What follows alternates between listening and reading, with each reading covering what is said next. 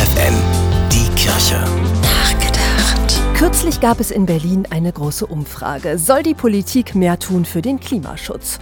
440.000 Menschen haben Ja gesagt, 400.000 allerdings waren dagegen. Der wichtigste Grund, die Kosten sind ihnen zu hoch.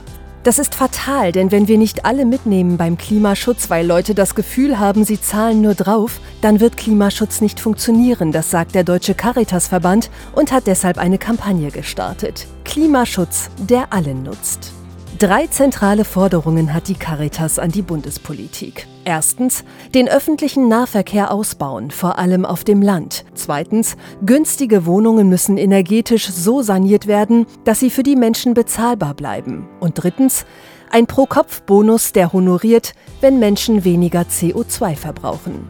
Denn aktuell verursachen die reichsten 10% der Bevölkerung in Deutschland 15 mal mehr Klimaschäden als Menschen mit geringem Einkommen.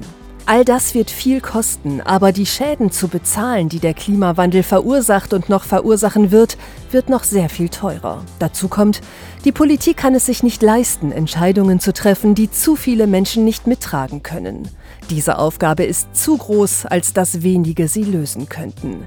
Klimaschutz geht alle an und deshalb gibt es keine Alternative zur Forderung der Caritas für einen Klimaschutz, der allen nutzt. Stefanie Behnke, FFN Kirchenredaktion.